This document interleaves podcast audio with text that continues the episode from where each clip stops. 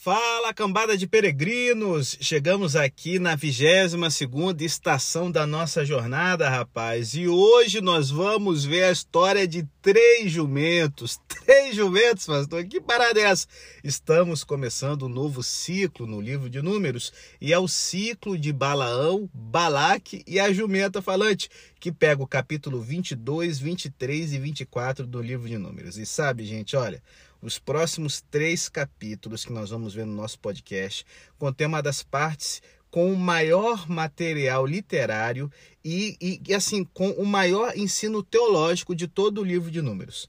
Nós vamos começar aqui o nosso podcast lembrando a história gráfica de Balaque e Balaão, para a gente poder aqui entender o que está acontecendo. Então, podcast de hoje, a gente vai falar um pouco aqui sobre o palco, sobre o contexto literário, né? a, a, a os jargões, a, as metáforas, as ideias, os trocadilhos que percorrem as narrativas, né? as profecias de Balão. E vamos dar no último bloco uma olhadinha rápida nos três jumentos né, da nossa história, nos três personagens: Balaque, Balão e a jumenta falante que é assim, é o mais simpático de todos. Então, vem com a gente, vai ser bênção. Que você aprenda com esses três jumentos para não ser o jumento, é o nosso desejo em nome de Jesus. Amém.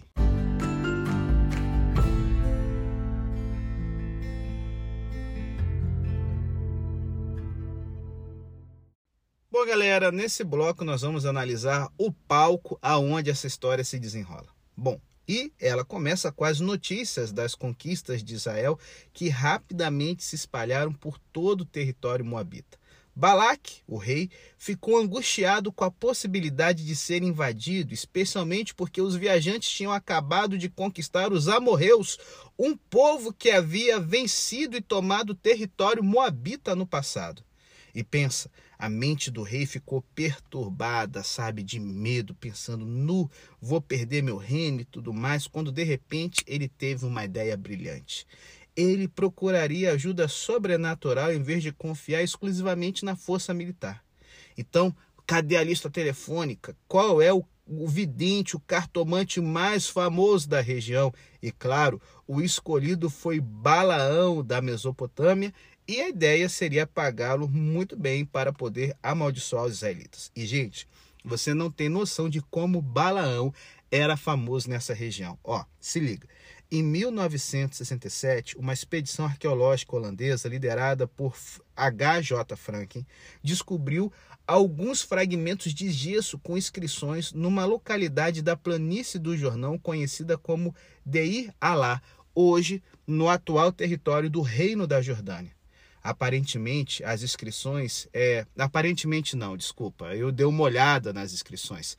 Elas foram encontradas num santuário, tá certo, pagão, e elas estão escritas é, em, em, um dialeto é, a, a, aramaico falado pelos amonitas, ou seja, um povo vizinho do território israelita que era inimigo de Israel durante um bom tempo. E elas são de de, de, de cerca né, próxima do ano 850 a.C., na época da divisão dos reinos. Né? E essa, essas inscrições encontradas é, é uma placa de gesso circundada né, por uma linha vermelha para destacar o texto ali. E o texto com tinta preta fala sobre as visões de Balaão, filho de Peor, descrito como um vidente. Embora o texto esteja bastante fragmentado, com muitas lacunas e palavras imprecisas, já que a, o dialeto amonita né, não sobreviveu, tá certo? A história fala que, a, que Balaão era um vidente que recebeu uma mensagem divina durante a noite, aonde ele viu uma reunião dos deuses que estavam empenhados em trazer seca e destruição para a terra. E, e, e nesse, nessa mensagem, os deuses são chamados de Elohim né, a, a forma hebraica para Deus, né, plural, deuses, e são chamados de Shadaim, ou seja, poderosos. E uma deusa chamada Chegar ela, é, ela é ligada com a, Astarote, que é a, a Astarte, né, que é a, a esposa de Baal, do deus Baal, ela está ali dando a letra para Balaão para que ele possa avisar as pessoas de que a, a, natureza vai colapsar se as pessoas continuarem ofendendo os deuses. É basicamente o que está aí nesse escrito, tá certo? Mas o que é interessante é que a fama de Balaão foi tão grande que até literatura profética escrita atribuída a ele circulava nos povos da região. E, gente, ele veio de longe. A cidade chamada Petor, provavelmente a cidade de Pitru, localizada à margem do rio Sajur, um afluente do Alto Eufrates, hoje no, na República da Síria, distante cerca de 640 quilômetros de Moabe, bicho. Ou seja, foram buscar o homem longe. Por quê? Por causa da ideia do poder que uma maldição tem. A, na ideia do, da, dos povos pagãos no tempo bíblico, a maldição lançava a ira da divindade sobre pessoas, grupos, cidades ou lugares e podia ser proferida por qualquer pessoa cuja intenção fosse causar morte, destruição, doença ou derrota. As maldições envolviam também o emprego de rituais, como aparece em um texto hitita, hoje né, na atual Turquia, exigindo que fosse servida água e proferida uma maldição contra qualquer pessoa que oferecesse ao rei água poluída ou envenenada. As maldições geralmente selavam os acordos ou alianças, né, invocando o poder dos deuses como garantia e deixando claro o perigo que correria a parte que não cumprisse as condições do acordo. No entanto, uma maldição também podia ter efeito negativo sobre a pessoa que a proferisse. Nesse sentido, a pena de morte era imposta a quem amaldiçoasse seus pais ou os deuses, tá certo? E pela tradição israelita que expressa na narrativa de Balão, somente o Senhor é capaz de cumprir uma maldição e nenhum profeta agindo por si só poderia efetivamente amaldiçoar alguém. Ainda assim, Balaque descreve Balão como alguém tão afinado com os deuses que suas bênçãos e maldições sempre se cumpriam. De fato, acreditava-se que o profeta, por ser representante ou mediador de algum deus, era capaz de interceder a ele pedindo o bem ou o mal. Balaão, porém, não leva em conta as palavras de Balaque, afirmando que poderia falar apenas o que Deus lhe concedesse falar. E aí você vê que o rei tenta convencê-lo com presentes, né? Era natural que se pagasse uma taxa ou fosse oferecida uma recompensa em troca de informações vitais. Os adivinhos, assim como os sacerdotes, eram pagos por seus serviços. Balão, no entanto, só receberia o pagamento depois que houvesse amaldiçoado os israelitas o que talvez seja uma indicação de que o que ele recebe aqui no verso 7 fosse apenas um presente para botar o melzinho na boca do vidente aqui e não um adiantamento pelo acerto do seu serviço. Aí você pode estar ouvindo isso e falando assim, mas pastor, Balaão, profeta pagão, como é que ele conhecia Jeová? Bom, lembrando que Balaão era um profeta da Mesopotâmia, que falava em nome de muitos deuses, né? Para a gente parece estranho que ele se refira a Jeová como o Senhor, o meu Deus. Só que a gente se esquece de que é, é, na cultura pagã ali do Oriente Próximo, o Deus Supremo, Pai dos deuses, era El. El, que é o nome singular do Deus da Bíblia, tá certo? Então, o conhecimento do Deus israelita é, estava ali esparramado pelas culturas pagãs que sabiam né, de como, tinha uma noção de, da, da, do poder do Deus Criador e tudo mais, e Balaão, né, se inteirando de o que, que os israelitas acreditavam e tal, com certeza, ao menos deve ter ouvido falar dele, né? E também pode ser possível que ele se referisse com intimidade aos deuses com quem tratava, a fim de demonstrar sua autoridade profética. O interesse de Balaque por Balaão parece basear-se em suas habilidades de proferir bênçãos ou maldições, não importando qual deus ele invocasse, desde que desse certo. Bom, há poucas razões para se acreditar de que Balaão servia unicamente ao verdadeiro Deus Jeová. Então, agora, né, os mensageiros de Balaque, é, eles têm aqui né, a intenção de levá-lo para amaldiçoar os israelitas, né? E com isso, os soldados moabitas poderiam lutar contra um povo que eles não tinham chance de vencer desde o início. Carregando uma quantia tentadora de dinheiro, os mensageiros moabitas realizaram uma viagem de 10 dias até Balaão. E faz sentido, devido à distância de 640 quilômetros que separava os dois territórios. Embora ele fosse um pagão que realizava bruxaria e necromancia proibidas por Deus, o vidente perguntou ao Senhor o que ele deveria fazer com a petição moabita. Desde o início, ele foi proibido de amaldiçoar o povo, porque eles são abençoados.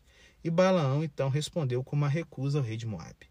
Balaque ficou irritado com a recusa de Balaão e decidiu perguntar a ele novamente com uma delegação mais impressionante, prometendo a Balaão que ficaria muito honrado se amaldiçoasse os israelitas. Parece que Balaque sabia que o vidente se importava com dinheiro, gostava dela guita, dela plata. E Balaão disse que simplesmente não poderia transgredir o mandamento do Senhor, mesmo que Balaque lhe desse sua casa cheia de ouro e prata. Olha aí, olha a sugestão, vai que cola. Então, né, ele humildemente sugeriu que a delegação pudesse passar a noite lá para que ele pedisse ao Senhor novamente autorização. Deus disse então ao vidente que ele poderia ir com a delegação, mas que ele só deveria fazer o que ele lhe dissesse. Na manhã seguinte, Balaão, todo serelepe, armou a sua jumenta e saiu com os chefes de Moabe. Mas Deus ficou irado porque Balaão estava indo com muita sede ao pote, amigo. Ó, não foi uma viagem das mais confortáveis, nem para o animal, nem para o profeta. Em três ocasiões, um anjo bloqueou seu caminho.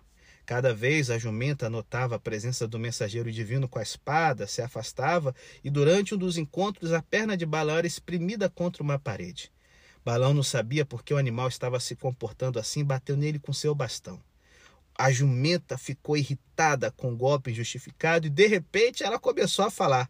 Balaão estava tão alucinado que ele, né, ao mesmo tempo que ficou surpreso porque estava em cima de uma jumenta falante, de repente ele começou ali a papear, a conversar de boa, tipo, né, nem sacou que, opa, peraí, um negócio diferente está acontecendo, até que ele mesmo viu o anjo e entendeu porque o seu animal, que geralmente era dócil, havia se comportado tão rebeldemente.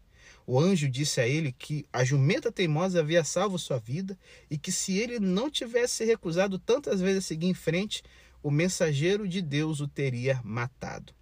Então o anjo confirmou que Deus queria, né, de Balão, que ele fosse a Moabe, mas ele só deveria falar as palavras que o Senhor lhe dissesse. A delegação retornou a Moab com o vidente que possivelmente estava mais feliz porque ainda havia a possibilidade de algum dinheiro extra né, na jogada entrar nos bolsos do nosso profeta. Surpreso e charopaço com atraso, o rei Balaque deu uma recepção fria a Balão. Eu não enviei mensageiros para você com urgência porque você não veio até mim? Será que eu não sou capaz de honrá-lo? Então o rei levou Balaão para os altos de Baal, né? nomeado em homenagem à associação com o culto pagão envolvendo o deus dos trovões e da fertilidade, e preparou sacrifícios caríssimos, conforme indicados pelo vidente. Balão pediu ao rei que esperasse pelos sete altares que havia construído enquanto ia ao monte, né, é, é para poder receber a palavra de Deus. E aí, você vai ver que nos capítulos 22 e 23 e 24, 23 e 24, na verdade, que Balão recebeu uma série de mensagens contrárias ao que o rei queria. Israel era um povo abençoado para sempre, não poderia ser amaldiçoado. Balaque queria desesperadamente uma maldição para imobilizá-los e continu continuou a repetir o processo inútil, oferecendo novos sacrifícios e esperando que Deus mudasse de ideia. No final, o rei voltou para casa irritado e frustrado. Ele não havia recebido a palavra que queria, mas através dessas mensagens, os israelitas assumiram o encorajamento de que precisavam pouco antes da invasão de Canaã. Bom, antes da gente né, entrar aqui num, num, num resumo aqui da ideia dos três capítulos, né, das mensagens, devemos refletir sobre sua qualidade literária. Talvez isso nos ajude a entender o impacto dramático na mente hebraica ao longo dos séculos e por que eles influenciaram o ensino é, além do Antigo Testamento, chegando até o Novo Testamento, com lições sobre Balão, Balaque né, e bênçãos e maldições.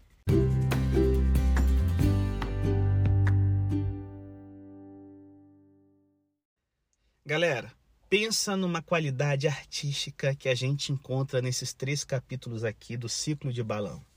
É, é, se liga, em todo o Oriente Médio, antigamente, né, em todo o antigo Oriente Médio, contar histórias era uma arte suprema, sabe, e considerada como sendo inspirada no espírito de Deus.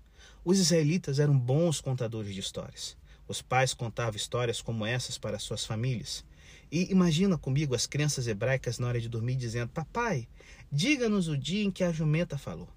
Mas não importa o quão memoráveis sejam essas histórias, elas são muito mais do que histórias divertidas. Elas fazem parte das escrituras reveladas infinitamente mais importantes do que meras memórias ancestrais. As histórias adquiriram novo valor na nossa geração pós-moderna. O interesse das pessoas não pode ser compreendido por conceitos abstratos ou ideias definidas com precisão. Elas gostam de ouvir situações reais, experiências específicas e eventos reais. A teologia narrativa encontrou um lugar e uma série de novos termos e definições surgiram para explicar e refinar a arte de discernir as mensagens dessas narrativas emocionantes. A história de Balaão, como parte das escrituras únicas, inspiradas e autorizadas, permanece relevante para cada geração. Na dramática exposição de Estevão sobre o Antigo Testamento, ele descreve essas histórias sobre Moisés e seus contemporâneos como uma palavra de vida transmitida para nós, isso é, não apenas ao sinédrio que resiste espiritualmente, mas também a nós que vivemos na sociedade do século XXI. A história de uma jumenta falante seu dono surpreso é uma narrativa que foi preservada para nós, homens e mulheres, no início de um novo milênio, que, como esses peregrinos israelitas, seguem nosso caminho né, para um futuro incerto. Bom, para os incrédulos, né? Para o meu já está muito certo. Eu né, estou esperando o novo céu e nova terra, amigo. Bom, essa obra de arte da antiga narrativa israelita tem algo a dizer aos comunicadores da palavra de Deus no século XXI. O encontro de um rei pagão preocupado e um cartomante materialista é contado em excelente prosa e poesia memorável, com várias trocas de palavras e motivos específicos repetidos, todos projetados para capturar e manter a atenção do ouvinte. Eles incluem categorias de ver e ouvir, começando a narrativa, porque o rei Balaque viu tudo que Israel havia feito aos amorreus. O rei viu um perigo e procurou um vidente, alguém que pudesse ver além. No mundo antigo, homens como Balaão ganhavam vida como cartomantes ou videntes. Seu negócio era ver o futuro das pessoas que lhes pagavam grandes somas de dinheiro para receber uma mensagem favorável. Mas esse vidente da Mesopotâmia não conseguiu ver o anjo do Senhor obstruindo a passagem. Um baita vidente. A jumenta, perpicaz, por outro lado, podia ver o anjo claramente. Além disso, o vidente, que foi bem pago por dizer as coisas certas, não podia falar sobre o que estava sendo pago. Mas a jumenta não era estúpida, muito mais esperta que Balaão. Ela foi corajosamente eloquente ao ver o anjo do Senhor em pé diante dela, com a espada na mão. Nesse texto fascinante, encontramos outros elementos de histórias de qualidade. O elemento surpresa é importante em uma boa narrativa. Aqui temos o famoso vidente babilônico, bem conhecido por seu sucesso garantido, que não pode agradar o cliente mais rico de toda a região. Temos um animal que literalmente não é impassível diante de problemas, e essa jumenta sabe falar por si mesma. Não podemos imaginar o que vai acontecer a seguir. E o elemento humorístico é bem claro aqui. Um vidente famoso não conseguia ver o que era óbvio para uma jumenta, e um palestrante profissional não conseguia entregar a mercadoria combinada. Mas ele finalmente falou, e quando ele falou, ele só podia dizer o que irritava o seu cliente rico. O mensageiro eloquente foi silenciado, silenciado, mas a jumenta silenciosa falou. Se liga também aqui no uso da ironia que a história usa para ser contada, reforçada pela justa posição hábil de frases idênticas. O vidente irritado falou com a sua jumenta: Ah, eu gostaria de ter uma espada na mão para te matar agora, sabendo que ela não podia responder, mas ela respondeu. A única ofensa da jumenta inofensiva foi salvar a vida de Balaão do anjo com a espada desembaiada na mão. A jumenta se tornou uma bênção para o instrumento da maldição. Balão teria matado o animal, mesmo que ela o tivesse salvo. E o elemento da repetição é usado de forma excelente aqui na narrativa. As palavras dessas três vezes né, aparecem novamente na história, na boca do, da jumenta, do anjo e do rei. Balaão é lembrado três vezes dos consideráveis benefícios materiais de sua sinistra missão. E Balaque, frustrado, se encontra em três situações improdutivas com o vidente impotente. E, gente, essa história é cheia de mistério. A narração não apenas entretém o ouvinte, ela faz o leitor pensar. nem sempre temos certeza do que está acontecendo. Quando Balaão recebeu a delegação Mabita, ele pediu que passasse a noite lá até que ele trouxesse uma palavra de acordo com o que o Senhor lhe diz. Embora não conheçamos a religião de Balaão, sabemos que ele não acreditava unicamente no Deus de Israel e, no entanto, ele foi usado pelo Senhor. Cara, o que devemos deduzir dessa situação inusitada? Em primeiro lugar, o Deus de Israel disse ao vidente pagão que ele não deveria ir com os mensageiros de Balaque. Depois ele permitiu que ele fosse, mas aí Deus ficou irado quando ele o fez. Uai, por que, que Deus mudou de ideia? É possível que o nosso Deus onisciente estivesse com raiva só porque só ele sabia por que Balaão estava indo, gente. Com ganância, ainda esperando pelo dinheiro. Né? Deus está virado porque sabia como ele estava indo, enganando fazendo Balaque pensar que ainda poderia né, jogar uma maldição sobre os israelitas. E Deus está virado porque sabia para onde ele estava indo para os santuários de Baal, os altos no topo de uma montanha dedicados à adoração desse falso Deus. Isso agradou ao rei de Moabe, mas insultou o Senhor de Israel. Podemos deduzir da narrativa que, em tentativas anteriores de discernir a mensagem divina, Balaão talvez tenha recorrido à bruxaria pagã, mas no terceiro encontro com o Espírito, quando o Espírito de Deus veio sobre ele, algo diferente aconteceu. Cara, o Espírito Santo poderia usar a voz de um cartomante pagão que ganhava vida fazendo algo que foi expressamente proibido por Deus? Eu sei que há muitas perguntas que mantêm a atenção do ouvinte. Mais tarde, na história, há elementos que podem explicar essas incógnitas. Então, vamos ver com mais atenção nos próximos podcasts. O, fechando aqui o aspecto literário, o uso das imagens é fascinante também. Imagens e palavras familiares constroem realidades espirituais. O boi e o leão assumem mais importância do que a jumenta na história. Balaque ficou angustiado porque milhares de viajantes israelitas poderiam destruir seus recursos limitados, enquanto, da mesma forma que o boi lambe a grama no campo, é o que está aqui no verso 4 do capítulo 22. Essas foram as palavras que Balaão ouviu pela primeira vez do rei assustado. E na mensagem do Senhor, o vidente ouviu claramente que os pagãos tinham motivos para temer o Deus de Israel usando a imagem de um boi, o Senhor disse que seu povo era para ele como chifres do touro. Pouco antes da grande invasão, eles são lembrados do seu êxodo milagroso. Foi Deus quem os tirou do Egito. Esta foi a fonte da força do boi. As vitórias do passado inspiraram confiança para o futuro. E a imagem dos animais continua quando as pessoas ouviram não apenas sobre a jumenta domesticada e um boi forte, mas também sobre um leão vitorioso. Com o poder da força invencível do Senhor, o povo de Israel se levanta como uma leoa ou como, e, e, e se levanta como um leão. E novamente ele se agacha, se joga como um leão ou como uma leoa, e quem se atreverá a acordá-lo e enfrentá-lo? Balaque tinha motivos para temer. Se Deus estivesse contra ele, os invasores não lamberiam tudo ao seu redor como boi apenas, mas sim eles seriam como o leão feroz que não se deitará até devorar a presa e beber o sangue daqueles que matou. Essas imagens gráficas são inesquecíveis, mas essas verdades foram dirigidas mais aos ouvidos de Israel do que aos ouvidos de Balaque.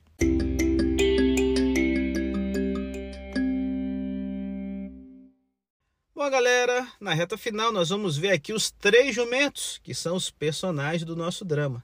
Cada um deles tem elementos importantes para nos contar acerca do mundo moderno. Ó, se liga, o primeiro jumento é o jumento coroado. Balaque estava aterrorizado com muito medo, como diz o verso 3. Literalmente, ele teve um grande medo que o envolveu totalmente quando pensou na multidão se aproximando, e então ele, desesperado, expressa sua ansiedade aos seus conselheiros no verso 4. E eu sei que muita gente hoje pode se refletir nisso. O medo é um dos perigos recorrentes do nosso tempo. Olha, é, é, é eu não sei quanta ansiedade você costuma sentir, mas os piores medos de Balaque eram totalmente infundados, assim como muitas vezes os seus medos também. Se liga. Deus disse a Moisés: Não incomode Moabe. Você atravessará a fronteira de Moabe através da cidade de Ar. O, é, é não uma cidade de Ar, né? O nome da cidade era Ar, né? Ar de Moab. Ar é uma palavra hebraica que eu esqueci agora o que significa, mas não é ar, amigo. Bom, voltando aqui. É, o grande pregador Charles Spurgeon, que eu até citei no último episódio do nosso podcast aqui, ele costumava dizer uma frase que eu acho bacana demais. Anota aí na sua Bíblia. A ansiedade não faz nada para eliminar as tristezas de amanhã. Tudo que ela faz é tirar a força do hoje. Podemos aprender algo com Balaque. Tanta ansiedade é desperdício de energia emocional e tortura mental desnecessária. Devemos nos lembrar do que Jesus disse sobre a tirania da ansiedade. Lembre-se sempre: ansiedade e preocupação aos olhos de Jesus lá no Sermão da Montanha é pecado. Mas é o tipo de pecado que a gente gosta de se orgulhar. Quantos aqui são preocupados? Levanta a mão. Ah, eu sou porque eu sou uma pessoa responsável. Não, trouxa. Você é um pecador, amigo, porque isso não te traz benefício algum. Mas vamos continuar aqui na nossa saga dos três jumentos. O segundo jumento é o jumento visionário, o jumento vidente, o jumento profeta. O vidente pensou que talvez ele pudesse acumular uma pequena fortuna, dizendo a Balaque o que ele queria ouvir. O rei estava disposto a lhe dar parte de suas riquezas para tirar seus medos, manter suas posses, proteger seu país e proteger seu povo. Balaão arrogantemente imaginou que poderia fazer o que quisesse, mas ele esqueceu que existe um Deus soberano. Suas noções pagãs tinham a ver com as falsas divindades com as quais ele normalmente lidava, que se concentrava e oferecia os sacrifícios mais adequados, manipulando então a vontade dos deuses. Afinal de contas, a maneira correta de apaziguar ou acompanhar o fluxo, né, é, levando as oferendas para os melhores lugares, faz com que os deuses né, ouçam os requisitos do cliente e possam então atender né, os seus pedidos. Se os deuses pagãos fossem tratados corretamente, eles poderiam ser lisonjeados, controlados ou subjugados, algo parecido com os orixás nas religiões afro-brasileiras. Mas se liga, o Deus de Israel não poderia ser comprado ou levado a fazer o que os humanos queriam ou não. Ele havia declarado planos para o seu povo e nem um rei temeroso e nem um cartomante ganancioso poderiam frustrar seus planos. Balaão era uma voz que Deus pretendia usar, sem mais delongas, e ele não podia fazer nada para evitar isso. Temos que aprender algo com Balaão. Não devemos assumir com arrogância que, usando fórmulas espirituais apropriadas, linguagem de oração correta ou intensidade suficiente em nossas crenças, seremos capazes de convencer Deus a fazer algo que vá contra os seus propósitos sábios. E aí, chegamos na última, na jumenta. A jumenta sagaz, a jumenta surpresa, que é o elemento surpresa da história. Gente, o animal nunca tinha falado até então e nunca mais faria isso. Ela também era um instrumento nas mãos de Deus. Foi o Senhor quem abriu a boca da jumenta muda e os olhos do vidente. Através dessa incrível história, o Senhor apresentou ao seu povo uma mensagem encorajadora e grandes verdades doutrinárias. Uma série de, de temas teológicos, por mais nobres e inspiradores que sejam, podem desaparecer, mas a história da jumenta falante durará para sempre. A jumenta desempenha um papel em um grande drama. Nem mesmo a jumenta mais ambiciosa poderia ter imaginado. Quando Deus quiser anunciar coisas importantes, influenciar multidões, mudar vidas e mudar destinos, ele usará quem quer que seja e o que quiser. Um rei pagão, um vidente ganancioso ou até mesmo uma jumenta que não podia falar. Essa narrativa cativante não é sobre o que os humanos inventam, mas sobre o que Deus planeja. Para que a sua vontade seja cumprida, ele pode usar qualquer coisa ou quem quer que seja para alcançar os seus justos fins. E ao longo das Escrituras, enfrentamos repetidamente instrumentos frágeis que são usados para realizar os propósitos de Deus. Um patriarca mercenário que engana seu irmão, um jovem inocente justamente preso numa cadeia egípcia, um refugiado irascível culpado de assassinato, um líder das trevas lutando uma batalha usando apenas um cacho de bois como única arma. Um membro de uma tribo que escondeu sua miserável quantidade de trigo do invasor. Quando Deus decide fazer alguma coisa, ele pode usar qualquer coisa. Vigia, o sonho de um rei pagão, trombetas, jarros, tochas e até jumentas para realizar os seus planos sábios. A jumenta é nossa professora ninguém deve desanimar porque está despreparado. Ao longo dos séculos, o Senhor quis escolher e usar os dons de qualquer pessoa no mundo para fazer sua vontade, estender seu trabalho e comunicar sua mensagem para que ninguém se glorie diante de Deus. A mensagem teológica dessa história é de importância infinitamente maior do que, sabe, o, o veículo atraente usado para comunicá-la. E olha, nos próximos episódios, nós vamos continuar a considerar essas grandes verdades que vemos na saga dos três jumentos.